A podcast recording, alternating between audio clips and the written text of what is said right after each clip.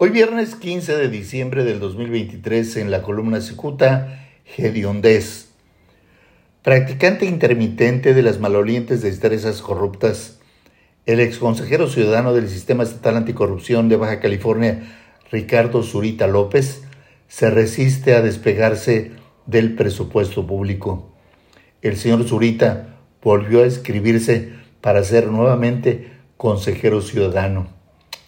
Y aunque Zurita López se ganó a pulso su hedionda reputación, sépase que con el apoyo de su amigo, el actual diputado Juan Manuel Molina, este hombre fue el encargado del diseño de la estructura de lo que será el nuevo sistema estatal anticorrupción.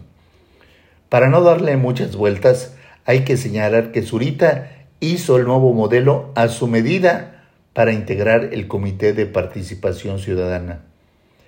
Aunque en el papel son ellos los ciudadanos los encargados de diseñar y proponer políticas públicas para evitar que los integrantes del gobierno incurran en prácticas de corrupción, simplemente no lo hacen.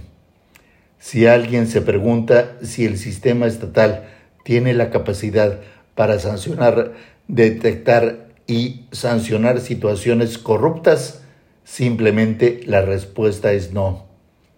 Eso es precisamente el núcleo de este texto. Si bien Ricardo Zurita López se retorció como lombriz para revivir el sistema estatal anticorrupción, entonces habrá que subrayar que si tuvo la oportunidad de proponer cambios sustanciales como la capacidad para sancionar, simplemente no lo hizo.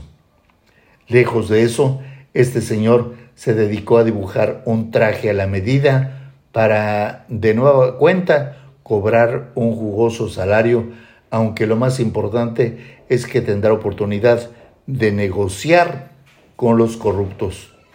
Dos agujas no se pican, eso es lo que se dice. Muchas gracias. Muchas gracias, le saluda Jaime Flores.